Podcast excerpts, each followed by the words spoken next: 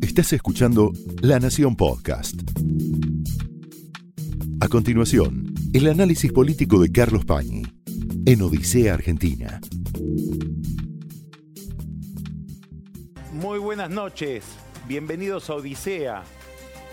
Ahora en una edición extendida, porque los vamos a acompañar hasta medianoche, con más whisky. El tema es lo que aparece detrás o debajo del discurso de Alberto Fernández ayer en el Congreso. Alrededor de esto está girando toda la observación política hoy en el país. Del discurso, del significado del discurso, de lo que significa esa presentación en términos conceptuales, históricos, a dónde se acerca, de dónde se aleja Alberto Fernández con esas palabras, vamos a hablar después con dos especialistas que son Ani Parraguirre y Camila Perochena. Lo que nos interesa ahora es cómo esta presentación de Fernández está inscripta en las dos encrucijadas más importantes que tiene el presidente. Una es institucional, la otra es económica y están relacionadas entre sí. Alberto Fernández pronunció ayer un discurso, podríamos decir en términos generales, progresista, no populista.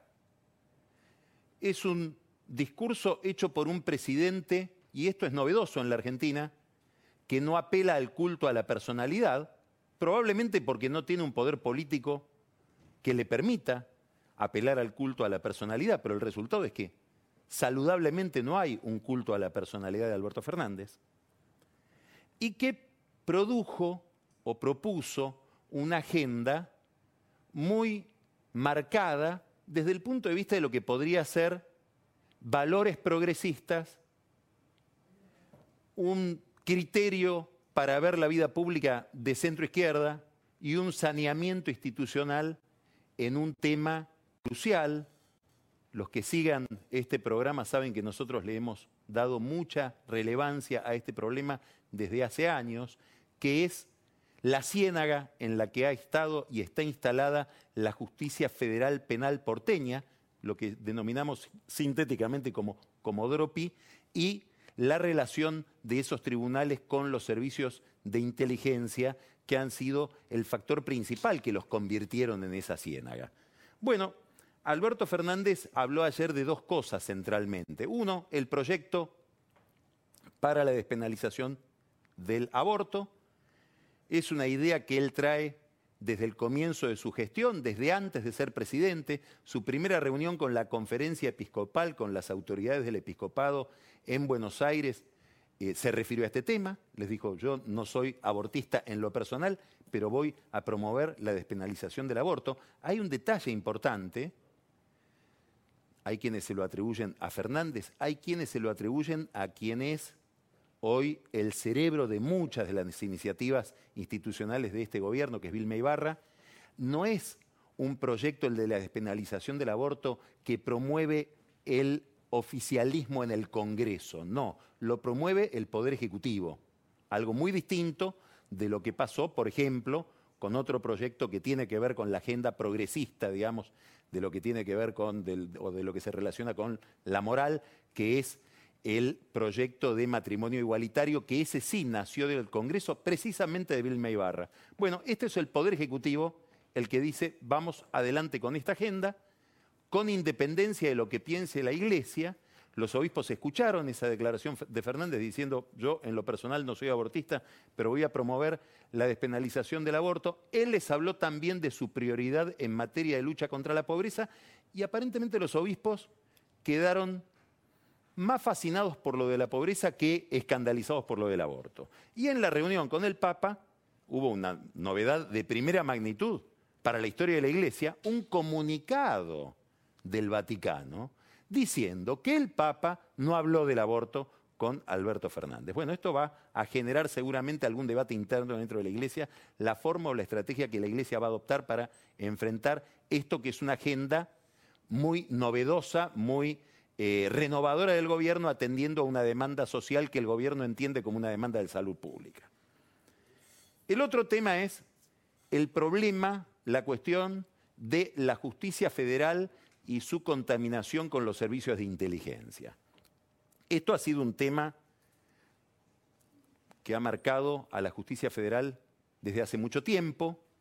Empezó tenuemente con la presidencia de Menem, siguió durante la presidencia de, de la Rúa, se agudizó extraordinariamente con la presidencia de Néstor Kirchner. el papel de los servicios de inteligencia y sobre todo de un personaje, que es el tenebroso Jaime Estiuso en el manejo de la justicia federal, con figuras muy ligadas al gobierno de Kirchner, como por ejemplo Javier Fernández, a quien Estiuso señaló como su operador en una declaración judicial, hoy auditor en la Auditoría General de la Nación. Curiosamente, parece ser una, una distracción de Cristina Kirchner porque es el Senado y la Cámara de Diputados lo que lo designaron y hoy con el poder que tiene Cristina Kirchner en el Congreso parece que no ha querido revisar esa representación del Parlamento en la Auditoría General de la Nación en la figura de Javier Fernández, que fue un hombre clave de los servicios de inteligencia en la influencia de esos servicios en la, justicia federal. Abogados como Darío Richarte, tan ligados a este uso, tan ligados a Daniel Angelici, que fue uno de los operadores de Macri en la justicia federal, acá continuidades de las que nadie se hace cargo, un cierre tenebroso o pestilente de la grieta en lo que llamaba Norberto Bobbio el sotogoberno o el criptogobierno, lo que está debajo del poder. Bueno, con todo esto se propone Alberto Fernández romper con una agenda que probablemente debería haber sido la agenda de Macri cuando llegó, con una propuesta que algunos colaboradores de Macri pensaron, que es disolver el poder o lo que él llamó ayer el oligopolio de Comodoro en un fuero federal más amplio. ¿Cómo? Federalizando partes de los juzgados del fuero ordinario penal, es decir, el fuero que en la capital federal atiende los delitos penales ordinarios, robos, asesinatos, etcétera, que no tienen que ver con la agenda federal de los delitos, es decir, narcotráfico, terrorismo, contrabando, etcétera. Y, sobre todo, delitos contra el patrimonio público. Vamos a decirlo con una sola palabra, corrupción. La idea de Fernández, el proyecto que dicen todavía en el gobierno está en estudio, la letra chica todavía no ha sido desarrollada o redactada, es convertir, aparte de esos juzgados nacionales del fuero ordinario, en juzgados federales. Parte de los juzgados nacionales, los 12 juzgados de Comodoro Pi, los juzgados del fuero penal económico, todo eso se convertiría en una nueva justicia federal de la capital federal. Hay un detalle en todo esto de los 60 juzgados nacionales, de los cuales supongamos unos 30 podrían ser federalizados, y así el gobierno con los 12 de Comodoro Pimas, los 11 del Fuero Penal Económico, llegaría a unos 60, 50 o 60 juzgados federales. De los 60 juzgados nacionales que se van a federalizar, o de los 30, perdón, de los 60 se federalizarían 30. Hay 30 que están vacantes. ¿Cómo? Sí, que hoy no tienen juez, que están subrogados por otro juez. Quiere decir que la federalización de esos juzgados le permitiría al gobierno de Fernández designar 30 jueces federales nuevos. Esta es una novedad que están analizando hoy muchos jueces y analistas de la cuestión judicial que no estaba en el discurso de Fernández y que probablemente sea así. Ahora, claro, la designación de esos 30 jueces lleva mucho tiempo. Hoy designar un juez en la Argentina lleva más o menos, si se hace el proceso rápidamente, dos años. Entonces aquí hay que prestar atención a otro detalle del discurso de ayer. una reforma en el Consejo de la Magistratura. ¿Reforma de qué? No se sabe muy bien. ¿De la composición? Aparentemente no. ¿Del reglamento interno? Sí. ¿Para qué? Uno, para que los concursos sean la instancia final de designación. Aparentemente Alberto Fernández piensa, y, muy probablemente tenga razón, ¿qué es esto de que ganó el concurso el juez A, pero después en una audiencia con los consejeros de la magistratura termina siendo juez el candidato C? El que gana el concurso es el juez. Segundo, una reforma del reglamento para acelerar las designaciones. Ahora juntemos las dos cosas. Con esta reforma el gobierno podría tener disponible la designación de 30 jueces federales, de los 50 que habría en la capital, y con una reforma al reglamento interno del Consejo de la Magistratura eso lo podría hacer no en dos años, sino en uno. Bueno, quiere decir que Fernández está pensando, muy probablemente, en dejar su marca en la historia del fuero federal porteño. Y esos jueces serían designados con una influencia enorme de Cristina Kirchner, por una razón muy sencilla. Ella controla el Senado, ella controla la comisión de acuerdos por la cual hay que pasar las designaciones de esos nuevos jueces. Un detalle al pasar, Fernández dijo, partes se federalizan, partes se transfieren a la ciudad de Buenos Aires. ¿Cuál va a ser el presupuesto económico de esa transferencia? Es decir, ¿cuántos recursos le van a dar a la reta para que se pueda hacer cargo de esos nuevos juzgados? Ah, va a ser una gran discusión para un gobierno como el de Fernández, que es un gobierno cuya lógica, cuyas prioridades, cuya dinámica es muy difícil de entender si uno no advierte que es un gobierno del PJ Capital en gran medida, que tiene en la reta un adversario muy visible, probablemente Fernández calcule que la reta puede ser su competidor o el competidor de algún candidato oficialista en las elecciones, en las próximas elecciones presidenciales, y por lo tanto que ha abierto una agenda muy agresiva para la reta. Discusión de la coparticipación que se le pasa a la ciudad, discusión de servicios públicos de los que se tendría que hacer cargo de la ciudad, y ahora una transferencia de parte de la justicia nacional a la justicia porteña, cuyo presupuesto va a ser materia de mucha discusión, de mucho debate. Esto que estamos hablando forma parte de la agenda pública de la Argentina desde hace mucho tiempo. Después Pancho Olivera se va a referir a un caso concreto, el caso de un juez federal que sintetiza toda esta contaminación tan desagradable entre justicia federal, impunidad del poder político y servicios de inteligencia. Pero no tiene solo que ver con el problema de la corrupción no tiene solo que ver con el problema de la corrupción. Probablemente el tema de la corrupción, el tema de la calidad institucional del Poder Ejecutivo, todo eso, el de la calidad moral de los gobiernos, interesen en una fracción de los observadores que están pensando en cuestiones estratégicas de la vida pública argentina. Pero hablar de justicia federal es hablar también de droga. Fíjese lo siguiente. En los últimos cinco días, Escuche esto, que creo que no está en los diarios. En los últimos cinco días, en la Villa 31, que está al lado, físicamente al lado de Comodoro Pi, es decir, de los juzgados federales, ha habido por lo menos dos muertes por noche. ¿Muertes de quiénes? De los denominados soldaditos, chicos que asisten a los narcotraficantes en una pelea de dos bandas de narcotraficantes que tienen tomada la Villa 31. La de los Sanpedritos, que se llaman así porque provienen de la localidad de San Pedro, en Paraguay, y los de la banda del Ruti. El Ruti es un dealer.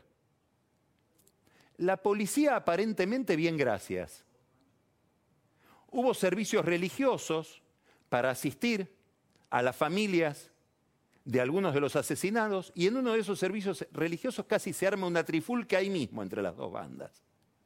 Esto ocurre al lado de los tribunales de Comodoro Pi, de los jueces que se encargan de la cuestión de, o se encargarían aparentemente de la cuestión de narcotráfico. Se acaba de entregar ahora en la provincia de Buenos Aires, en el conurbano, Sergio Rodríguez, llamado, llamado Verdura, un narco que desde hace años en la zona de Almirante Brown y Esteban Echeverría vendía 3 kilos de cocaína por día. Mérito, hay que decirlo, de Sergio Berni, que le puso las pilas a la policía para que, comillas, lo detectaran. ¿No lo detectaban? Hay que avisarle a los policías de la zona que hay narcos que pagan por ese tipo de impunidad. No digo que estén cobrando. ¿Qué estoy diciendo? Que con toda razón, muy justificadamente, desde hace semanas estamos hablando, espantados, del crimen de Villa Gesell. Y es sumamente legítima esa preocupación y el escándalo que se ha producido alrededor de esa muerte. Ahora, en los últimos cuatro días murieron por lo menos seis chicos en la Villa 31 que no son materia de nuestra agenda. Bueno, hay un lazo directo entre la calidad de la justicia federal y estos asesinatos, que suceden, insisto, al lado de Comodoro Pi. Y muy próximamente, o, muy próximos, a grandes destacamentos de la policía, de la ciudad y de la policía federal. Muy bien, este no es el único problema que está detrás del discurso de Fernández. Él tiene un problema. Y el problema es que su, todo su impulso de saneamiento de la justicia, que como dije, le, trae un premio, que sería la posibilidad de poner 30 jueces federales nuevos, tiene un límite, y ese límite es Cristina Kirchner. Alberto Fernández tiene, y lo ha confesado en algunas reuniones muy íntimas, con gente de la oposición, un problema, que es la situación judicial de la expresidenta, de su vicepresidenta y de la familia de la vicepresidenta. Bueno, este es un tema que seguramente forma parte de un acuerdo, de una conversación más o menos explícita entre él y quien lo designó, que es Cristina Kirchner. ¿Hasta dónde se extiende la necesidad de cerrar esas causas? ¿Abarcan solamente a la familia Kirchner y Cristina? van más allá y abarca a otros miembros del kirchnerismo. El concepto de lawfare, es decir, la idea de que hay una manipulación por parte de sectores predominantes del poder, de la justicia para llevar adelante una persecución por razones ideológicas, ¿abarca solamente a Cristina y su familia? Julio Devido, desde la cárcel, ¿tiene derecho a decir lo mío también es lawfare? ¿Y vudú? Debido puede decir, las prisiones preventivas se prodigaron irresponsablemente, violando derechos. Ok. Vudú dice, no, vayan más allá, porque lo mío no es prisión preventiva, lo mío ya es condena, yo quiero que se considere la cosa jugada fraudulenta. ¿Hasta dónde alcanza la idea de que acá ha habido un manejo discrecional de la justicia para perseguir políticamente? Si es que eso es cierto, porque la verdad es que lo que se llama lawfare, que antiguamente se le llamaba derecho penal del enemigo, la idea de manipular la justicia para perseguir a alguien, que es muy discutible, porque supondría que no ha habido robos durante el kirchnerismo, cuando hay un secretario de Obras Públicas que apareció en un convento con 9 millones de dólares. Además es defectuosa desde el, punto de vista de la, explicación, de la explicación histórica.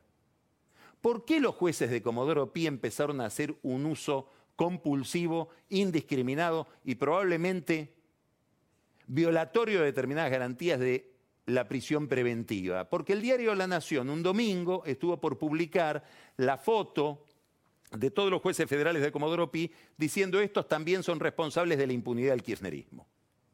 Y varios jueces dijeron tenemos que desplazar esa tapa con otra noticia, metámoslo preso a Ricardo Jaime. Y así terminó Jaime preso. Y la presión de la opinión pública y de la prensa para que hubiera algún castigo respecto de la impunidad del kirchnerismo es lo que hizo que, contrafóbicamente, sobreactuaran los jueces las prisiones preventivas que ahora vemos en muchos casos como aberrantes.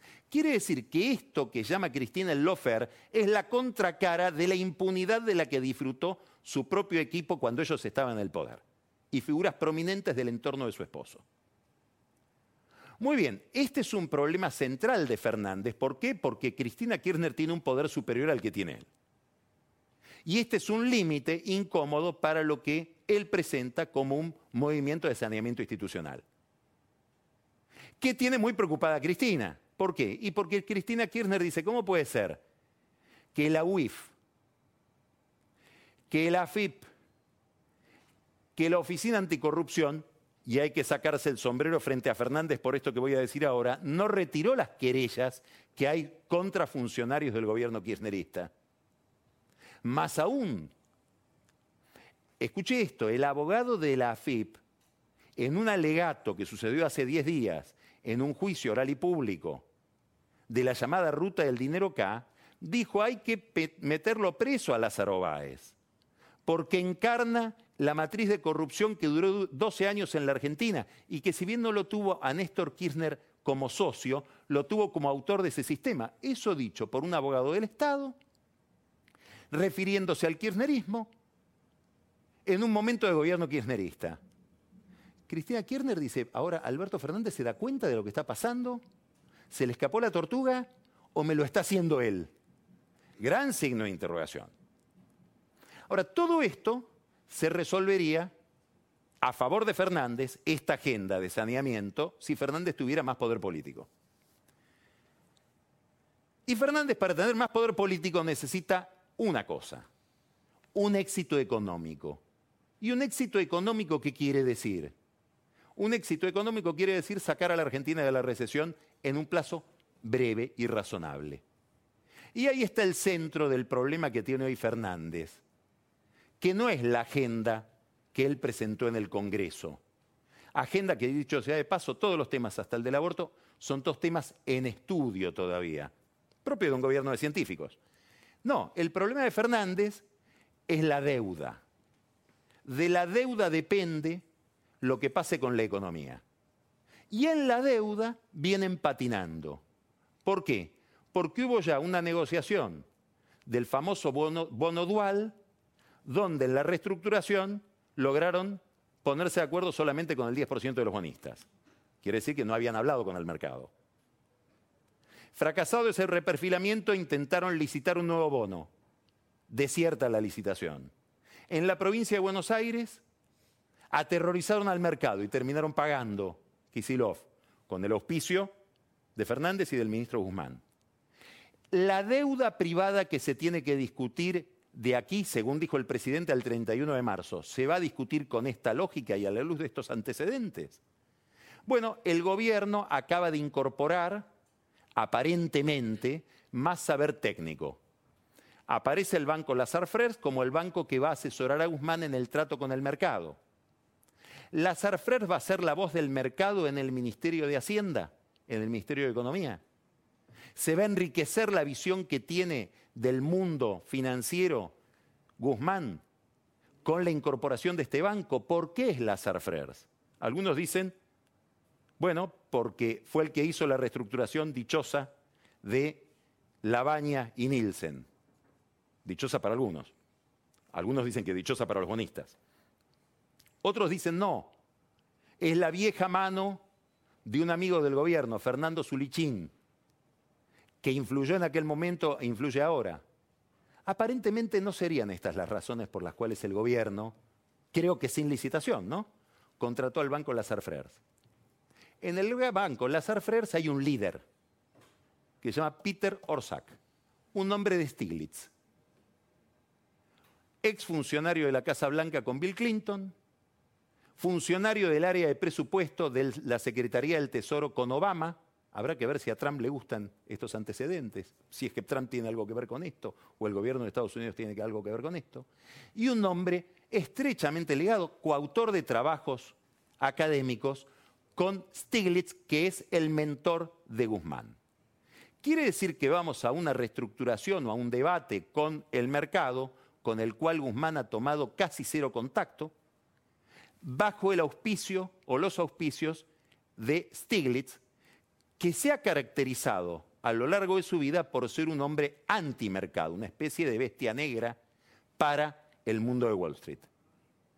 Bueno, muy probablemente este esquema de negociación tiene como criterio principal una gran quita a los acreedores privados, avalada por el fondo. Leí por ahí autores kirchneristas que dicen, ¿cómo puede ser que el fondo en este momento no entendemos? Si el fondo es malo, ¿cómo nos apoya en contra de los malos? No, no, el fondo se está apoyando a sí mismo. Se necesita hacerle una quita grande a los privados para poder pagarle la deuda al fondo. No lo están cuidando a Fernández, están cuidando ellos. Ahora bien, ¿la economía argentina arranca con una gran quita o hay que mirar otro problema?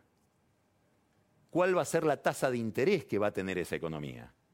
Y eso tal vez no depende del todo de la quita. Tal vez demasiada quita aumenta la tasa de interés. ¿Cuáles son las condiciones para que esta renegociación de la deuda signifique un relanzamiento de la economía argentina. ¿Alcanza con una buena negociación? ¿Hay la posibilidad de una buena negociación sin un plan económico? El bono que va a dar a cambio por los bonos que le entreguen Guzmán, ¿cuánto vale ese bono sin un plan económico? ¿Y cuánto se va a endurecer el mercado sin un plan económico? Son preguntas sin respuestas, o al menos las respuestas no estaban en el discurso de ayer de Alberto Fernández. Esto fue el análisis político de Carlos Pañi en Odisea Argentina, un podcast exclusivo de La Nación.